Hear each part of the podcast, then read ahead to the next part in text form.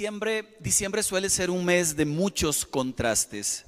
Por un lado, muchas celebraciones, familias reunidas, regalos, trabajo, mucho, un poquito más de recursos para algunos, vacaciones y un merecido descanso para aquel que ha podido trabajar todo el año. Pero por otro lado, es un mes con los más altos índices de dolor, tragedias, muertes, agresiones en el hogar, abandonos, adulterios, suicidios y sobre todo soledad. Y la soledad no necesariamente es por pandemia. Como que este mes de diciembre invita a tener gente alrededor y si no te miras rodeado de personas, de alguien que te ame o alguien que ames, es posible que la soledad o la tristeza lleguen al corazón. Estaba leyendo una estadística de los suicidios en Costa Rica muy lamentable ayer, el viernes, y al final el especialista decía lo siguiente y le resumo. En lo que respecta a este tema, en adolescentes y en adultos, se da principalmente por una ausencia de comunicación intergeneracional. Y eso tiene que ver con este hecho que está ocurriendo en Costa Rica. Hace mucho tiempo, como país, dejamos de hablarnos, ya no nos escuchamos en casa. Y me llamó la atención que el resumen final de algo como esto es, la gente no tiene tiempo para escucharse. O más bien dicho, la gente no está sacando el tiempo para tener relaciones reales, significativas y auténticas unos con otros. Andamos tan a la carrera metidos en los celulares, trabajando día y noche, que cuando volvemos a casa estamos tan cansados, venimos a la iglesia, servimos en un grupo y volvemos a casa, que el poco tiempo que tenemos de interacción real se resume a veces en algo tan pequeño que ya no nos estamos hablando. Dice Eclesiastés, capítulo 4 y versículo 9. Es mejor ser dos que uno porque ambos pueden ayudarse mutuamente a lograr el éxito. Si uno cae, el otro puede darle la mano y ayudarle, pero el que cae y está solo, ese sí que está en problemas. Resulta que el autor de Eclesiastés nos explica que algo es mejor que otra cosa. Cuando uno dice es mejor esto que esto, es porque es mejor esto que esto, ¿verdad? Como cuando uno dice es mejor un helado con dos bolas de helado que un helado con solo una bolita. Es mejor porque es más.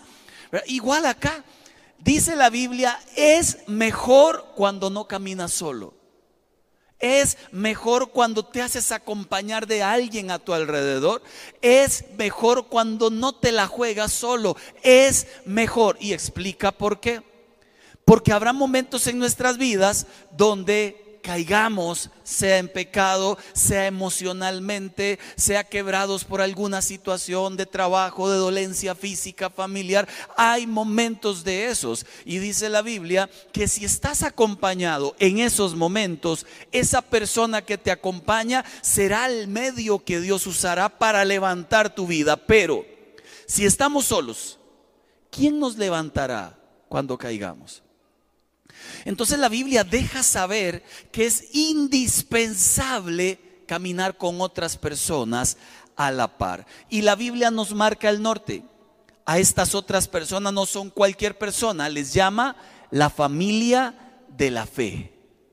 Quiero que vea alrededor suyo, por favor, no a los que están en su burbuja, sino atrás o a un lado. Mírelos, porfa, véalos, véalos. Ese es su hermano. Esa es su hermana. Véame, porfa, véame yo soy su hermano. Y esta familia espiritual es mucho más pesada todavía, en el buen sentido, que la familia que tenemos aquí en esta tierra, porque esta que tenemos acaba con la vida. Se acaba la vida y se acabó la familia acá en la tierra, pero allá en el cielo continuamos nosotros forever and ever, siempre y para siempre, juntos como hermanos. Por eso Dios le da tanta importancia a la familia de la fe. Por eso es tan grave que lleguemos a una iglesia y nos aislemos de todo mundo y no compartamos y no conozcamos, porque cuando hacemos eso estamos perdiendo la esencia del Evangelio. La esencia del Evangelio es que crezcamos en relaciones de familia en la iglesia y que no caminemos solos. Dice la palabra en Efesios 2, 19. Por eso ante Dios ustedes ya no son extranjeros. Al contrario, forman parte de su pueblo y tienen todos los derechos, ahora son de la familia de Dios. Eso es emocionante. Es muy emocionante porque resulta que usted ahora es hijo de esta familia, ya no eres extranjero, tienes familia aunque no tengas. El problema de algo como esto que le estoy compartiendo es, ¿por qué hay tanta gente que no termina de encontrar familia en una iglesia? Porque hay mucha gente que puede asistir a una iglesia por 20 años y nunca hizo relaciones con nadie. La pregunta es, ¿culpa de la iglesia o tiene que ver con mi corazón? Tiene que ver con que la iglesia es muy cerrada y no hay espacio para, porque a veces culpamos a la iglesia. No, es que ahí es como, como que yo donde llego y los veo y digo, mmm, ve esas caras, mire, no, como que no se puede confiar, porque hay gente que vive con el espíritu de sospecha, ¿verdad? Entonces, al lugar donde llega, ah, vea la cara que me está, y seguro le dijeron por mí, y nadie le conoce, pero llega con ese espíritu de sospecha a pesar de que el lugar sea bueno. Resulta entonces que yo encuentro muchas razones de peso para no querer relacionarnos con otros, pero muchas de ellas están a lo interno de mi corazón, producto del pasado, producto de los golpes en la familia, producto de las expectativas que a veces espero algo que es irreal, producto de temores, traiciones o que yo soy muy solitario, etcétera. En el año 95 le entregué mi vida a Jesús. Fue hace ya muchos, muchos años atrás. Y cuando entré a la iglesia me pasó algo muy lindo, porque yo la verdad eh, escuchaba tanto de la iglesia, los cristianos y Dios, que yo esperaba entrar a la iglesia a ver los hermanos volando ahí, hermano, aleluya, y volando en una nube y cantando canciones y amados. Yo, la verdad, la verdad esperaba eso, pero, pero no me encontré con seres humanos como yo. Y hubo gente que me traicionó. Y hubo gente que se hizo enemiga mía solo porque me conoció. Y hubo gente que no me... Mire, de todo me pasó, pero también hubo cosas bellísimas. Fue en la iglesia donde conocí mis primeros amigos del alma. Tuve un millón de amigos en el pasado, pero nunca gente del alma. Fue en la iglesia donde hacíamos vigilia hasta las 5 de la mañana. Fui a campamentos, yo tenía 21, se valía. Fui a campamentos con chiquillos. Fue en la iglesia donde conocí a Jackie, para que sepa. Ah, vea que funciona. No hay nada más extraordinario que ver a los hijos en la pastoral infantil. Ellos necesitan otros chicos para crecer juntos. No hay nada más extraordinario que ver a los muchachos metidos en los grupos de jóvenes. Pierden una faceta de su vida bellísima cuando no van. No hay nada más lindo que ver un matrimonio sumergido en las redes de matrimonios, en los grupos de pequeños saludables de matrimonios. Crecen en familia. Ya no soy la doña y yo, el doño y ella. Ahora tiene que ver con otras familias con las que crecemos semanalmente. Le había contado que la primera vez que entré a la iglesia, yo, yo cumplía años y mi madre, que es especial, ¿dónde está mi madre? Dios la bendiga. Mire, fue y le dijo al pastor, quiero que sepa que mi hijo vino a la iglesia. Mire, eso no se dice, mi mamá, no es que todo el mundo lo saluda, un día vergonzoso. Y, y además, y además está de cumpleaños. Y aquel pastor comenzó a buscarme. Dicen que ahí anda el hijo de Viquita, Marco se llama, y yo escondido ahí detrás de un parlante, de verdad. Al final levanto la mano y no solo el pastor dijo salúdenlo, sino vayan y lo abrazan.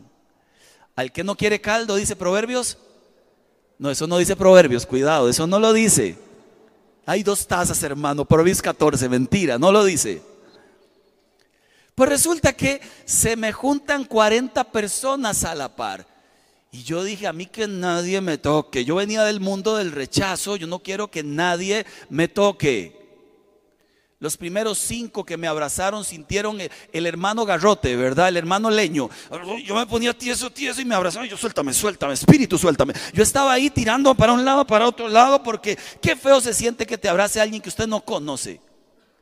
Pero ya como al sexto abrazo, qué lindo se siente, en serio. Mire, tenía, ay, bueno, y ya terminé yo abrazando a todo mundo. Y comprendí que de verdad en una iglesia hay familia si yo quiero. Y si no quiero, no hay. Hay familia si yo abro mi corazón, pero si lo cierro, no hay.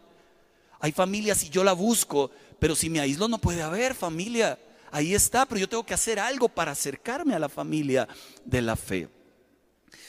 Entonces tuve que tomar una decisión, o vivo con mi desconfianza eterna, o experimento la familia de Dios. Salmo 27, 10. Aunque mi padre y mi madre me abandonen, el Señor me recibirá en sus brazos. ¿Qué ocurre en una iglesia? Dos cosas, quiero que sepa. No todo es perfecto, como le decía. Filipenses capítulo 4 y versículo 2. Pablo deja escrito algo interesante, creo yo. Ahora les ruego a doña Evodia y doña Cinti, que así se llamaban, quiero que sepa, dado que pertenecen al Señor, que arreglen su desacuerdo. Pablo nos dejó saber que en la iglesia del primer siglo habían dos señoras fieles servidoras de Dios que tenían en un momento de su historia un bochinche tal que no se habían puesto de acuerdo. Entonces eso me da consuelo porque digo, no es diferente de hoy. En la familia de la fe. Hay peleas, en la familia de la fe hay desacuerdos, en la familia de la fe. A veces alguien pues no le hizo tanto clic como otros, en la familia de la fe. Alguien te invitó a salir, al otro día no te saluda. Mire, eso, eso pasa, es como normal porque seguimos siendo una iglesia de seres humanos que fallan. Me hace mucha gracia a veces la gente cuando, cuando descubre que uno se ha equivocado en algo, porque te quieren tirar duro con el tema del cristianismo. Ya, y no es que usted es cristiano, ¿verdad? Y lo que te dicen con eso es, no es que usted no se tenía que equivocar nunca. Falso. Nos equivocamos. A veces más de lo que quisiéramos. Es normal a nuestra esencia, a nuestra naturaleza, pero lo intentamos, que esa es la diferencia, y lo volvemos a intentar, y nos volvemos a arrepentir, y avanzamos en la vida. No es que no falláramos, pero en la iglesia vamos a encontrar gente que falla de carne y hueso como usted y como yo. Me voy de esa iglesia porque es que me hicieron unos ojos. Y quiero decirle, si usted algún día se va de esta, despídase, por favor. No se vaya por la puerta de atrás ahí, despídase, hable con uno pastor ciento de Dios, dime qué bueno, bendiciones. Hay gente que todavía se va de las iglesias como escondidas, como si algo malo les hubieran hecho. Es como raro, pero ese no es el tema. Lo cierto es que el tema es este. Necesitamos vivir cercanos a otros creyentes. Necesitamos a la familia de la fe. Porque estas cosas también ocurren. Hechos 4:32 todos los seguidores de Jesús tenían una misma manera de pensar y de sentir. Todo lo que tenían lo compartían entre ellos. Nadie se sentía dueño de nada. Quiero, tenemos las fotos que les pasé ayer. Eh, quiero que vean solo tres de los 28 ministerios que tenemos en la iglesia haciendo su fiesta de fin de año, que lo que evidencia esta fiesta es una familiaridad que han tenido durante todo el año. ¿Las tenemos? Ahí está. Gracias. Esta es la fiesta del grupo Construyendo Vidas. No solo celebraron ellos, sino que hicieron una fiesta para los niños del asentamiento primero de mayo. Les llevaron juguetes, les llevaron cantos, pasaron con ellos, disfrutaron un lindo tiempo sirviendo al Señor juntos como familia. Otro de los 28 ministerios que usted va a ver en la foto es el ministerio de capacidades diferentes, de gente con personas con discapacidad. Aquella foto de abajo, ese grupo estuvo hace muy poquito ahí en, el Parque de la Paz disfrutando de su fiesta anual. Se ven todas las semanas en los grupos pequeños, ríen juntos los familiares de la gente con alguna situación difícil y ellos allí están juntos compartiendo vida, celebrando, cantando, comiendo. Se recogió para todas las familias algo. El otro ministerio que les quiero compartir es adultos mayores. Fueron a la casa de una señora de la iglesia, disfrutaron una tarde juntos, cantando, comiendo y, comiendo y comiendo. En todas las fotos se les ve comiendo y ahí está. Es el grupo de adultos mayores de la iglesia. Felices de la vida, ¿verdad? ¿Por qué pasan estas cosas? Porque ellos se animaron a no vivir aislados, se acercaron a la familia de la fe. Y al final del año así vimos a los matrimonios y vimos a los, de conexión, jóvenes adultos, y vimos a los jóvenes y vimos... Porque hay familia, Juan 14, 16, versículo lindo en realidad. Del 16 al 18 yo le pediría al Padre y Él les dará otro consolador para que los acompañe siempre, el Espíritu de verdad, a quien el mundo no puede aceptar porque no lo ve ni lo conoce, pero ustedes sí lo conocen, porque viven ustedes y estará con ustedes. Mira el verso 18, dice el Señor una promesa extraordinaria, no los voy a dejar huérfanos. ¿Qué pasa cuando alguien dentro de una iglesia siente orfandad en su vida? Que algo no está haciendo bien. Porque si Jesús prometió que no habrían huérfanos acá, porque alguien se podría sentir así. ¿Verdad? Si Jesús prometió que no habría, es como, como que en una cena de fin de año hagan comida como para 800 y son 5 en la casa. Y la mamá diga, aquí hoy nadie quedará con hambre, ¿verdad? Entonces aparece el chiquillo ahí en una esquina y dice, yo tengo hambre. Y dice, sí, porque no ha comido, pero la comida estaba servida. Nadie quedará con hambre si comen la comida, ¿verdad? El Señor dice, tendrán una familia, yo les daré una familia, no habrá huérfanos en mi casa espirituales. Pero si nos sentimos así es porque no estamos comiendo de esa comida. No nos acercamos. Simplemente vamos a la reunión, saludamos un poquito de canciones y salimos otra vez exactamente igual sin haber hecho contacto con nadie más. Y así no se crece. Repasemos entonces y arranco con los principios que le quiero compartir. Para tener una adecuada salud mental, número uno, se predicó al principio del mes, es necesario la prioridad, Dios. Es necesario, prediqué la semana pasada, cuidar lo que pensamos. Y es necesario, número tres, no caminar solos. ¿Qué elementos debemos votar para acercarnos a la familia de la fe? Número uno, tire abajo la muralla del rechazo y del autorrechazo. Tema muy común y muy triste, por cierto. ¿Quién más que Jesús comprende perfectamente lo que significa ser rechazado. Allá en Isaías 53, verso 3, me gusta leer este versículo porque yo viví muy rechazado toda mi vida, así me sentí toda la vida. Llego a Cristo y leo este versículo, que Jesús fue despreciado y rechazado por los hombres. Además a los suyos vino, pero los suyos no le quisieron recibir. Rechazado otra vez. La palabra rechazo puede traducirse como ausencia de amor. No me dieron el amor que yo necesité. Eso es rechazo. Ahora yo no me doy el amor que necesito. No me amo. Me veo al espejo y no acepto lo que veo al otro lado. Eso es, me estoy rechazando porque creí que cuando me estaban rechazando yo no tenía un valor, ahora veo que no lo tengo. Y frente al espejo ocurren muchas tragedias. Jesús, Jesús, aún y siendo rechazado, en su momento de mayor dolor, invitó a sus amigos del alma a que lo acompañaran. Porque en esta vida existe la posibilidad de que alguien te rechace.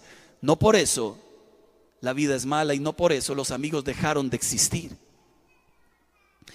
Mateo capítulo 26, verso 36. Entonces llegó Jesús con los discípulos a un lugar que se llamaba Getsemaní y les dijo, sentaos aquí, entre tanto que yo voy allá y oro. Más adelante les dijo, velen conmigo. Si a usted un amigo le pide un favor, lo hace. Si a usted un amigo que está sufriendo le pide un favor, lo hace. Yo creo que sí. Les contaba que yo ando, ando en bici mucho y a veces me, fui a la sabana hace un tiempo atrás y me estallé. Se me reventó la llanta ahí en medio de la, de la sabana. Yo vivo en Desampa, entonces estoy un poco largo de allá y, y no andaba el neumático. Entonces andaba con zapatos de clip. Entonces más difícil caminar con ellos como para venirme caminando hasta la casa. Entonces era un domingo en la tarde y dije, voy a llamar a mis amigos. Porque uno siempre espera que cuando uno llama a un amigo, no, no solo te responda, sino que te conteste el mensaje, ¿verdad? Cuando uno llama amigos, uno espera que te responda. Y luego dice, usted me llamó, ahí dice llamada perdida. Sí, lo llamé. Si ahí dice llamada perdida es porque le llamamos, ¿verdad? No haga esa pregunta. Cae mal, perdón. No haga esa pregunta. Sí, ahí dice llamada perdida. Pues llamé al primero, al segundo, al tercero, al cuarto, al quinto. Nadie me contestó. Y yo dije, si hubiera sido una emergencia real de eso, en un accidente, haya tirado abajo el puente, ahí, auxilio, y nadie te contesta. En serio, es que es una posibilidad, ¿no es cierto? Porque a veces la gente piensa que uno llama, ¿y qué? ¿Usted cómo está bien? ¿Y, aquí? ¿Para qué me llamó? No, majadería, Dios no. O sea, en serio no anda en eso. Cuando uno llama es porque es algo importante. Como, como estallarse en la sabana. Es muy importante. A la séptima llamada, llamé siete. A la séptima llamada, quien me contesta me dice, paz, ¿en qué le puedo servir? Ya, y brother, no ve que me estalle. ¿Dónde está? Qué lindo se siente, en serio, en serio. Qué lindo se siente. Eh, no, aquí por la sabana, ya le llego. No solo llegó, me ayudó a montar la bici, casi me sube en el asiento y me dice, quiero un fresquito ahí de la soda tapia. Y yo pensé en aquellos que son con las, con las frutas picadas, qué rico. Ah, no, no, no se preocupe, porque uno espera que le rueguen un poquito más, ¿verdad? No se preocupe, le dije, no, no, no, yo estoy bien. No, no, un fresquito. Bueno, solo porque insiste, ¿verdad? Pero imaginaba esas frutas. Y de verdad, no solo me llegó a recogerse incómodo un domingo en la tarde, sino que además me compró, salí hasta premiado con fresco.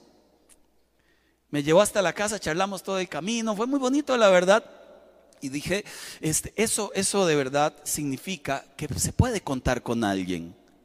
Y para botar la muralla del rechazo es necesario intentarlo, es necesario no solo poder contar con alguien, sino que con quien se cuenta, esa persona sea digna de confianza.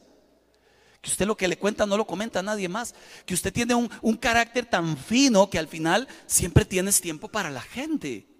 Cuando no se tiene se dice no se puede, pero, pero cuando se tiene se dice encantado aquí estoy. Y ocupamos gente así a la par. ¿Qué pasa con los discípulos? Que se durmieron. No una vez, sino tres. ¿Qué haces si usted hubiera sido Jesús? Mal amigo. Claro, ni me aprecia, ni, ni, nada, no le importa mi vida, yo sufriendo y usted ahí muy lindo roncando, o era un ratico que me apoyara orando, ¿no es cierto? Porque uno sí espera de la gente algo. Alguien me decía que el verdadero éxito está en no espere nada de nadie, pero Jesús esperó que ellos oraran con él. Es muy raro a veces vivir sin esperar nada de nadie. Yo espero de mi esposa que me a mí me cuide, así como ella espera de mí. Pues de los amigos uno espera lo básico.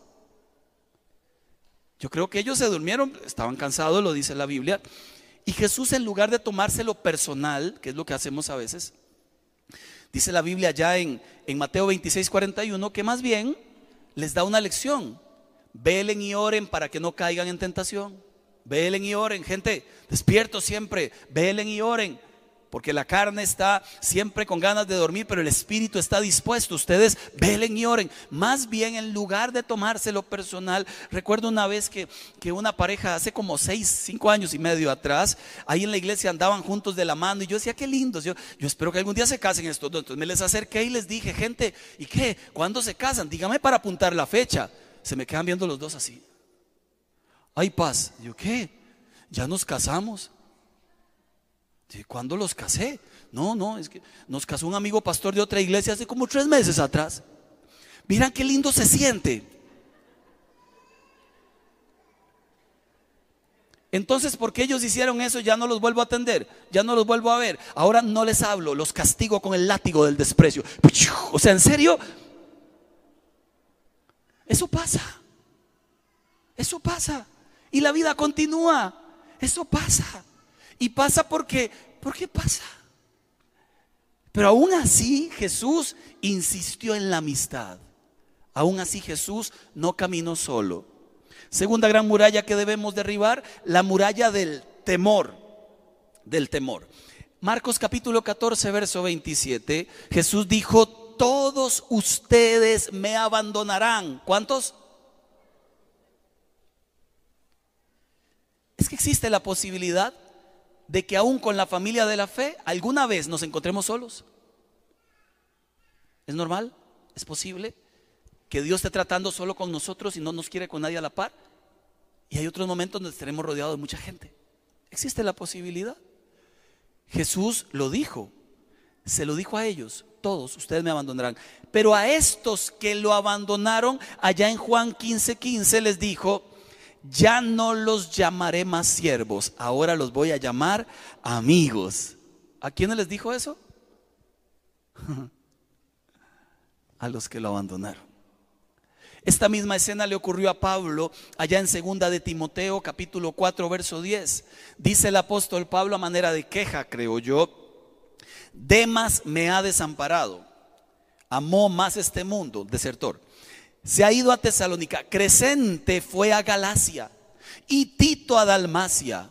Y termina en el verso 11, solo Lucas, yo no sé cómo lo dijo, Sí, no, es solo Lucas. Oh, solo Lucas está conmigo. Yo espero que fuera la segunda, ¿verdad? No, de peor es nada. Y Lucas se quedó. No, yo creo que fue una bendición que solo Lucas se haya quedado allí. Pero lo que está diciendo Pablo es, hay momentos donde usted estará rodeado de mucha gente y otros donde posiblemente esté solo.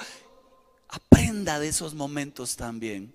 Porque hay amigos que son para toda la vida y otros que son estacionales. ¿Quiénes son esos para toda la vida? Esa gente con la que usted ha caminado años de años, los vuelves a ver y llevan 20, 30, 40 años juntos. Y hay otros que fueron amigos de un tiempo. Y los tuviste por un año, seis meses, ya no los viste a ver. Y está bien, se aprendió de ellos, no es que la vida es mala y todos los que estaban antes no están ahora. Y ni modo, busquemos nuevos amigos. Porque en el reino de los cielos, si algo sobra, es la familia. Por todo lado hay. Le cuento que alguna vez me operaron de la nariz cuando tenía 22 años chiquillo me gustaba pelear, entonces este, eh, me gustaba pelear aunque no sabía, solo por la cara le daban a uno, ¿verdad? Y, un huila feo me quebró el tabique, me lo torció todo y me lo dejó pegado contra esta fosa de la nariz, aquí pegado. Pegado así. Entonces yo, yo solo respiraba por acá y aquí estaba cerrado. Así pasé algunos años hasta que no aguanté más y a los 22 me operé, ya era cristiano. Lo que pasa es que cuando eso ya mi mamá estaba viviendo en Estados Unidos, este, yo no tenía familia cerca, estaba viviendo solo. Entonces dije, ¿ahora qué hago solo? ¿Quién me cuida? Porque uno, uno convaleciente ocupa que alguien lo cuide. Yo ni cocino, para eso está el chino. Entonces, ¿quién me va a hacer comidita? O sea, ¿quién me cuida? Entonces, ¿qué hice? De contar ahí en la iglesia, me operan la otra semana. Y una familia de la iglesia dijo, ¿y por qué no se queda con nosotros? Y yo, yo molesto mucho, sí, no importa. Ahí tenemos un cuarto extra, la familia de, Doña Nidia, ahí tenemos un cuartito extra y, ahí lo cuidamos toda la semana mientras le quitan esas cosas. Te meten como cuatro metros de gasa en cada fosa nasal. Después de la operación, es horrible. Ya no lo hacen así, creo, dice que ya no. Yo experimenté en los tiempos lindos de esas operaciones. Mire, me cuidaron por una semana entera. Me dieron de comer, me bañaba ahí en el bañito de ellos, salía el desayuno servido, mientras comía y me ahogaba porque no se puede respirar por la nariz. Pero qué belleza es encontrar gente que te ame a ese nivel. Qué lindo es encontrar gente que te dice, cuenta conmigo, cuenta con mi casa, cuenta con mis recursos. Qué lindo es encontrar gente así. Una semana que para mí fue extraordinaria. Hasta hoy los quiero y recuerdo ese evento con mucho cariño. Porque me dieron familia cuando yo estaba solo en un momento de la vida puntual. Ahora, si hubiera estado mi mamá, posiblemente ella me cuida y me hace sopita. Lo cierto es que tenemos que ser como Lucas. No abandone a la gente. Sea buen amigo. Sea buen amigo. Entre los chicos pasa mucho, ¿verdad? Que a veces, a veces hay mucha grosería entre los chicos, de los muy jovencitos. Entonces, un día se hablan, otro día no se hablan, un día salen, otro día ni los vuelven a ver. Y eso es feo. Pero uno entiende que es la inmadurez. Eh, en los adultos no debería pasar eso. Amén. Vaya, ya. No debería ocurrir. Interesantemente Pablo dice, solo Lucas está conmigo.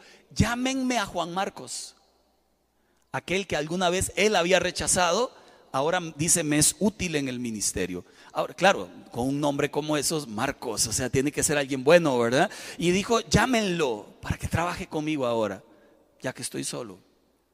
Número tres, tire la muralla de la solitariedad y el silencio. Mire, y aquí le hablo a los que son solitarios. Véame bien, véame a los ojos, por favor. Porque aquí hay un montón de gente que vive como solitarios. Y no tienen por qué. Y son amigos míos y los quiero mucho, pero hay unos que vienen y tocan el grupo y se vuelven a ir solitarios. Hay otros matrimonios que solo son ellos contra el mundo, vienen a la iglesia solitarios. Hay muchachos que, que no se reúnen con los jóvenes porque no sé, no me gusta, solitarios. Eso no es bueno. Dice Eclesiastés, es mejor siempre acompañados de otros. Siempre será mejor. Pero esta muralla la tengo que tirar yo. Hable y escuche, escuche y hable, pero nunca calle. No naciste para vivir aislado. Jonás caminó solo y se metió en problemas. Sansón caminó solo, bueno, solo con Dalila y se metió en problemas. Elías caminó solo, dejó a su criado y se metió en problemas. David cuando en lugar de andar peleando la batalla se quedó solo en su casa, se metió en problemas. ¿Y por qué a nosotros nos va a ir bien? No camine solo. Hágase acompañar de gente, escuche consejos, siga el consejo. Hágase acompañar de personas de la familia de la fe. Mateo 26, 37, y tomando a Pedro, a los dos hijos de Zebedeo, comenzó a entristecerse, dice la Biblia, a angustiarse en gran manera. Romanos 12, 15, alégrense con los que están alegres, lloren con los que lloran, vivan en armonía los unos con los otros. Esa es la iglesia, amados. Alguna vez le conté que tuve una psicóloga amiga muy querida que un día me llamó y me dijo, Marco, ocupo que me escuches un ratico, ¿puede ser?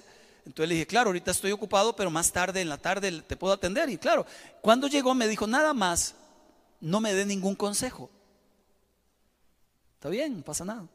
Solo te escucho. Y me dice, sí, présteme sus oídos. Está bien. Entonces me senté ahí en mi oficina en Moravia y dijo, estoy harta de todo. Así empezó. Estoy cansada. Yo la miro y digo por dentro, yo también estoy cansado. Claro, por fuera no, por fuera los mates de consejero. Mm, claro, adelante, por favor, continúa. Luego me dice, a mi esposo a veces no lo entiendo o no me entiende.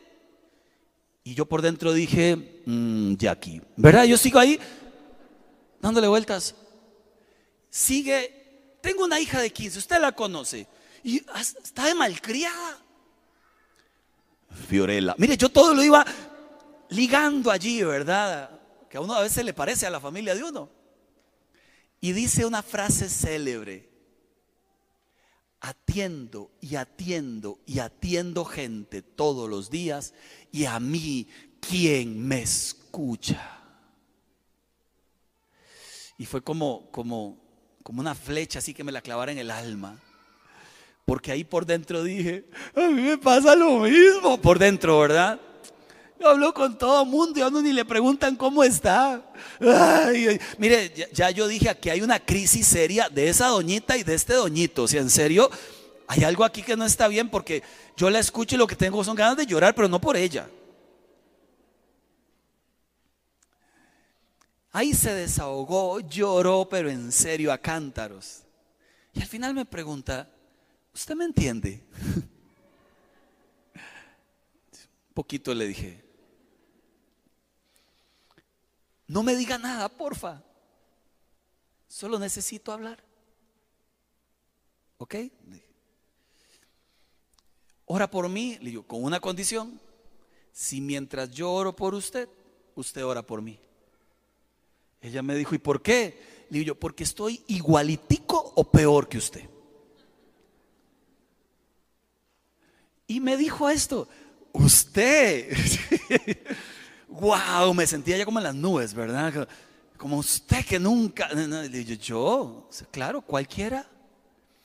Ve que está a la par, por favor. Ve que está a la Ese también. Ese también. Algunos la cara lo delata, pero otros no, otros, otros guardan muy bien la, historia, ¿verdad? Y, se ven así como tan fortalecidos, ¿verdad? Y, y usted no, no, o sea, la procesión va por dentro. Me acuerdo haberle puesto una mano sobre su hombro, ella me puso una mano sobre el mío, y esta fue nuestra oración. Señor del cielo, ayúdanos Estamos cansadillos. Sí, a veces no, hay mucha gente alrededor. Pero qué lindo es hablar de estas cosas delante de ti. Danos fuerza para terminar la carrera. Terminamos de orar, yo abro los ojos, la veo a ella sonriendo, ella abre los ojos, me ve a mí sonriendo. ¿Habíamos resuelto algo? No, todo sigue igual. Pero sí resolvimos algo a nivel espiritual. Algo ahí se quiebra, algo ahí cambia, algo ahí se hace nuevo. Tenemos amistad, tenemos comprensión el uno con el otro, hablamos del reino de los cielos y salimos ahora con fuerza para seguir peleando un metro más la batalla espiritual. No camine solo. No hace falta. Y termino. No son pocas las personas que me han dicho, qué bendición es estar en un grupo pequeño porque he conocido familia allí que no sabía que tenía. Por eso nosotros con tanta insistencia le decimos a la gente, métase a los grupos pequeños. Es mucha insistencia que lo hacemos. No por un sistema que tengamos, eso es lo último, sino porque entendemos que la gente ocupa gente a la par. Siempre. Jesús dice en su palabra, Mateo 22, 37, amarás al Señor con todo tu corazón, con toda tu alma, con todas tus fuerzas, con toda tu mente, y a tu prójimo como a ti mismo. Tienes que amar dos familias. No es suficiente con la que amas en casa. Tienes que amar dos familias. La familia de mi núcleo cercano, Jackie, Tiago, Eugení, Fío, esa es mi familia, mi núcleo. Y además tengo que amar la familia de la fe, que es mi prójimo. Tengo que amar a la familia de la fe. Dios me manda a amar las dos familias.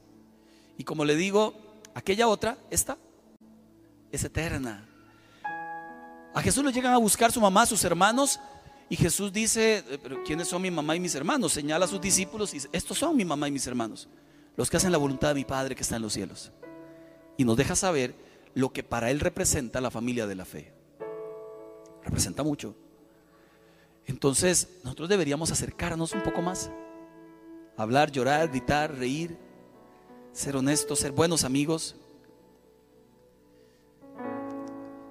En la otra iglesia fui a un campamento y nunca lo olvido porque un buen amigo que conocí me cayó tan bien, pero también, también. Este, Javier se, llama todavía. Me cayó tan bien, también. Eh, un líder de la iglesia. Y yo contento porque por primera vez entraba a una iglesia, tenía un amigo, honesto. Un día una muchacha se me acerca y me dice, Marco, vieras que en un grupo ahí alguien dijo que tuviéramos cuidado con usted porque tiene una fama terrible de picaflor. ¿Y quién dijo eso?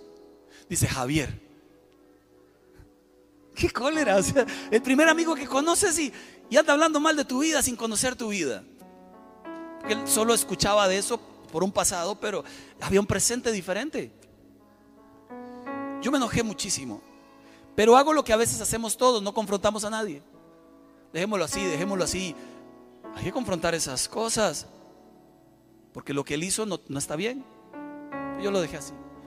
Estábamos en un culto de jóvenes estaba Javier allá cantando y yo por detrás, hipócrita ese, mentiroso, mal amigo. Ahí estaba yo. ¿Usted recuerda aquella serie de aquellas fábulas de los Mojarra? Algo así. Bravísimo con Javier. Levanten las manos y Javier las levantaba y yo decía, pero ¿para qué las levanta? Ninguna oración de ese llega al cielo. Mire qué juzgador, ¿verdad? Porque, porque está mal lo que hizo, mal amigo, eso no se hace. No se hace, ¿cierto que no se hace?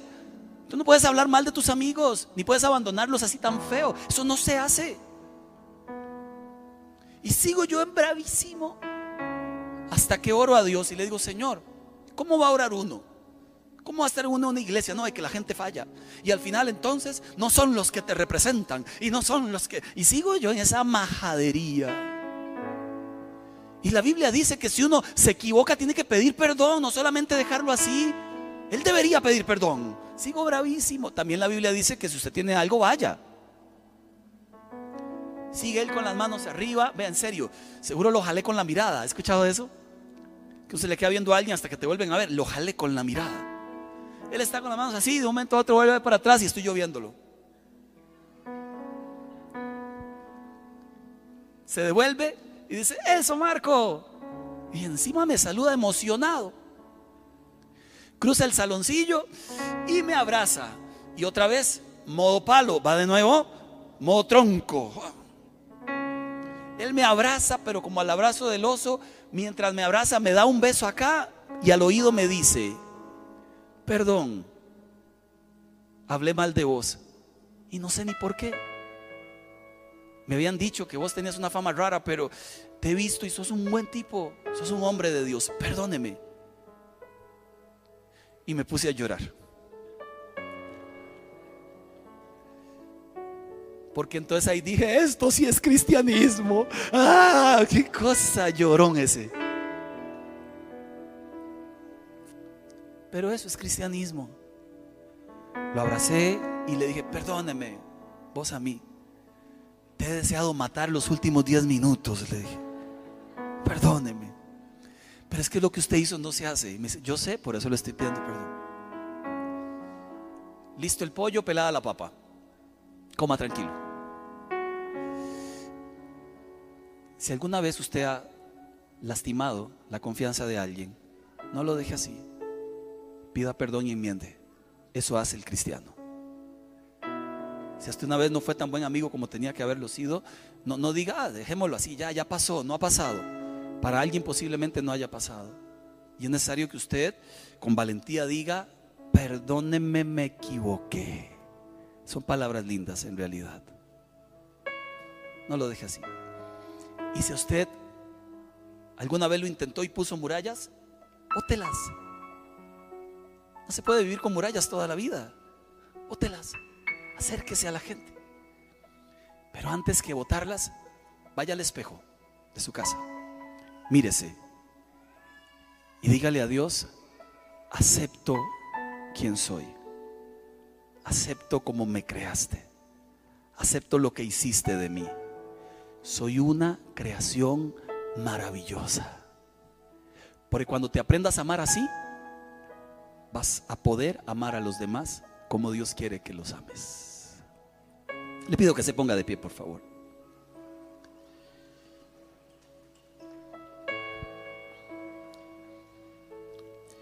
Honestamente, ¿quién, es de ese equipo de los solitarios, de, mi equipo? ¿Quién, le cuesta un poco a veces acercarse? Levante la mano, diga, yo, yo. aunque no la levante, yo sé cuál es acá. Sobre todo este lado y aquel otro, o sea, uno sabe. Yo también, así entré, sí me costó al principio pero Dios nos llama a salir de ese aislamiento, a salir de esa cuevilla, para que no te pierdas la grandeza de la familia de la fe. Y si me dañan, sí, alguien lo hará. Pero conocerás toda la familia de la fe como tiene que ser conocida. Amarás y te amarán como tienes que ser amado. Porque al final el reino se trata de esto, de relaciones. Se trata de conocernos, de amarnos y crecer juntos. No de otra cosa. Le invito a que levante sus manos al cielo. Señor, hoy te doy gracias por tu palabra. Reconozco que de alguna forma a veces me trato de escapar de las relaciones. Me asustan. Me asusta la idea de que alguien me falle, me asusta la idea de que alguien conozca a veces mis errores o quién soy por dentro, quién creo que soy. Me asusta, Señor, por dentro exponer mi corazón. A veces creo que me van a rechazar y no me doy cuenta que quien me rechazo soy yo mismo. A veces creo que no tengo amigos para mí, porque los pocos que he tenido pues terminan golpeando. Pero hoy quiero botar las murallas del temor, de la duda, las murallas de la tristeza, las murallas, Señor, de la insatisfacción y quiero acercarme más intencionalmente no quiero perderme siendo joven de los grupos de jóvenes. No quiero perderme estando casado de los grupos de matrimonios. No quiero perderme estando solo de aquellas gentes que se juntan para crecer. Dame un corazón cercano, dócil. Dame un corazón que pueda acercarse a otros sin temor alguno. Porque yo tengo algo que a otros les va a servir y otros tienen algo que a mí me sirve siempre. Y permíteme salir del aislamiento, Señor. Hoy te doy gracias porque tus tiernas palabras de amor me llaman amigo a pesar de que te he traicionado. Me llaman el amado de Dios a pesar de que te he abandonado muchas veces. Porque hoy tú me llamas la niña de tus ojos a pesar de ser como soy y de fallarte tanto. Gracias papá por ese amor incondicional, perfecto y maravilloso que me pides compartir con otros también. Hoy me llevo una tarea a casa. Me llevo una gran tarea a casa. Quiero cumplirla, quiero hacerla, Señor. Y llevar honor a tu nombre. En Cristo Jesús. Amén.